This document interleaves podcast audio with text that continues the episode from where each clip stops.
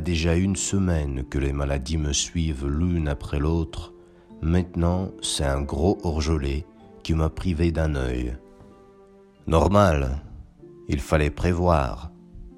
Ce n'est pas sans conséquence qu'après la nuit de mardi à mercredi, j'avais tellement mal aux yeux que je n'arrivais pas à les ouvrir pendant une heure. Cette nuit-là, je me suis gelé à tel point je pensais vraiment que j'allais y passer. J'avoue que je n'avais pas peur de mourir. C'était même excitant de voir enfin ce qu'il y a après.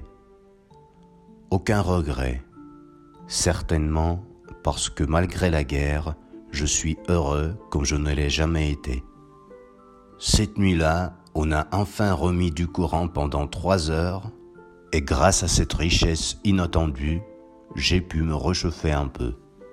Bien sûr, je ne dors plus dans cette maison, mais j'y viens quand même chaque jour pour nourrir mes chats et rester un moment avec eux. Mon travail est bloqué. Au début des coupures, j'essayais de travailler dans les cafés et restos qui ont des groupes électrogènes, et j'ai même réussi à terminer un des projets que j'ai sous la main, mais maintenant, ça devient impossible. On ne trouve plus de place dans ces endroits.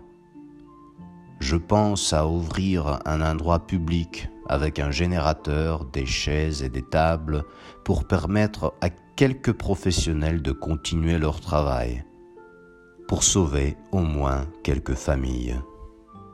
Mais ça coûte. Et même que moi-même je m'en sors, pour un projet comme ça, je n'ai plus les moyens.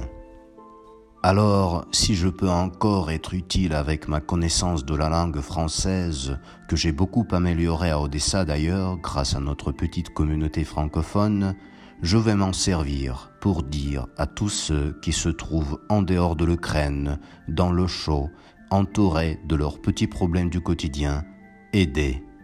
Le plus que vous pouvez, aidez l'Ukraine.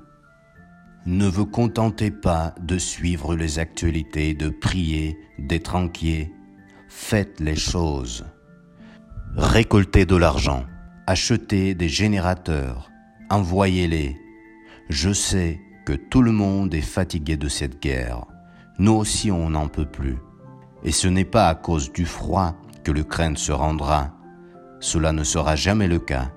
Mais il s'agit bel et bien du génocide pur et bien planifié, sous les yeux de tout le monde, sous les yeux du monde entier, qui se prépare tranquillement aux fêtes de Noël, comme tous les ans.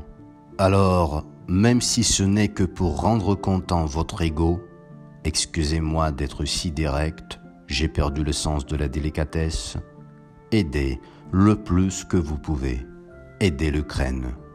Moi, de ma part, je vais essayer dans mes prochains enregistrements de partager avec vous notre quotidien ici en Ukraine, qui est malgré tout ça rempli de beaux moments que je n'échangerai contre aucun confort en dehors de ce pays merveilleux, courageux et invincible.